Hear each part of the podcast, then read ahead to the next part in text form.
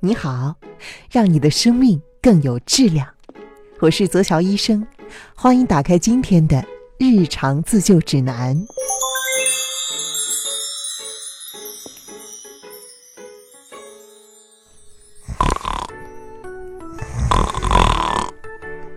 你的身边有一个喜欢打呼噜的朋友吗？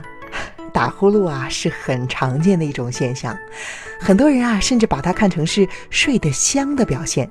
但是有一种呼噜啊是病，得治，而且得尽早治，否则呢可能会有生命危险。它就是睡眠呼吸暂停综合征。我们先来说一下人为什么会打呼噜。其实啊，打呼噜呢并不是与生俱来的，而是在睡觉的时候呢，人呼吸不畅的一种表现。人在呼吸时，气流会从口鼻进入，通过口腔、鼻腔、咽喉等部位呢进入气管。如果中间过程中哪一个地方不通畅，都可能会发出声响，也就是呼噜。这种不通畅的现象，很可能是因为这些部位存在着生理结构的异常，比如说咽腔小、上呼吸道狭窄等等，压迫了上呼吸道，在气流通过的时候呢，就会出现阻碍，发出了声音，也就是呼噜。此外，人在睡觉的时候姿势不对。酒喝多了，或者过于劳累，枕头不合适，在这些情况下呢，也都有可能打呼噜。肥胖也是造成人打呼噜的重要原因，因为胖人的脖子上堆积的肉多，压迫呼吸道，从而导致打呼噜。不过，以上这些原因所引起的呼噜呢，一般不会对人体造成危害。但是如果睡觉时呼噜声此起彼伏，声音非常大，而且中间还有一段时间暂停，就十分危险了。在医学上，它被定义为睡眠呼吸暂停综合征，英文的叫做 Obstructive Sleep Apnea，简称为 OSA。这种疾病是一种睡眠障碍，它的本质啊是窒息。不仅会导致人的机体缺氧，给身体带来一些不可逆的伤害，还会引发高血压、心脏病、脑功能障碍、肾功能障碍等一系列的疾病，严重时甚至可能导致猝死。那么，如何判断一个人是否患有睡眠呼吸暂停综合征呢？一般来说，人在十秒钟以上不呼吸就是呼吸暂停。如果睡觉时整个晚上这种呼吸暂停达到了三十次，或者是一个小时之内发生了五次以上，就可以基本判断为患有睡眠呼吸暂停综合征了。但是因为患者出现症状时呢处于睡眠状态，因此很有可能本人长时间意识不到。不过，还是有一些临床表现可以帮助自己判断是否患有睡眠呼吸暂停综合征。第一是，即使在晚上睡眠充足之后，白天也会过度嗜睡；第二是醒来之后头痛或者是口干；第三是没有办法集中注意力，或者是性格产生变化，包括脾气暴躁、敌对行为增多、儿童学习成绩差等等。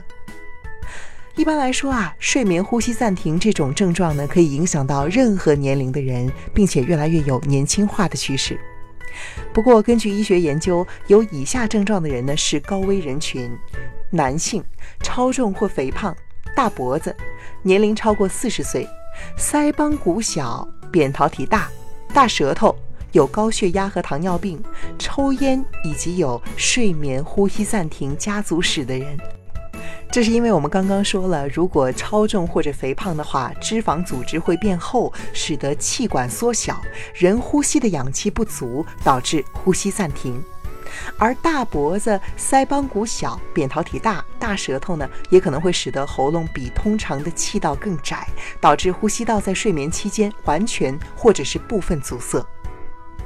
一般来说，治疗和预防打呼噜不需要使用药物，可以采用换个睡姿、减肥、戒酒、规律作息、清洁鼻腔、换个枕头等多种方法。具体来说呢，第一是换个睡姿，比如说把平躺改成侧卧，可以避免上呼吸道下坠阻塞引起打鼾。不习惯侧卧的人呢，可以买睡眠枕，帮助维持侧睡的姿势。第二是减肥。对于变胖之后才开始打呼噜的人群，减肥可以有助于缓解打呼噜的症状。对于睡眠呼吸暂停综合征的患者来说，减肥可以减轻疾病的严重程度，某些情况下甚至可以完全治愈。第三是戒酒，喝酒啊会导致喉部、咽部的肌肉松弛，容易出现打鼾。避免在睡前四到五个小时摄入酒精，会大大的降低打鼾的概率。第四，养成良好的睡眠习惯。长期熬夜之后呢，睡眠会变深，咽部肌肉会更加的松弛，加重气道阻塞。所以，规律作息、早睡早起也会在一定程度上减轻打鼾的症状。第五呢，是要保持鼻腔的畅通。鼻腔很像水管，水管阻塞了，水流就会变急，容易打鼾。你可以通过睡前洗热水澡，或者说洗一个热水脸，清洁鼻腔的方式，保持鼻腔畅通，来降低打鼾的频率。当然了，如果明确诊断为睡眠呼吸暂停综合征患者，最科学的还是要由医生根据个人情况来制定相应的治疗计划。只要引起足够的重视，打呼噜就不会成为致命的声响。好啦，以上就是今天日常自救指南的全部内容了。我是泽桥医生，愿你生活很美，睡得更美。如果你喜欢我的节目，欢迎订阅我的专辑，并且把它分享给更多的朋友，尤其是身边那个打呼噜的人。我们下期再见。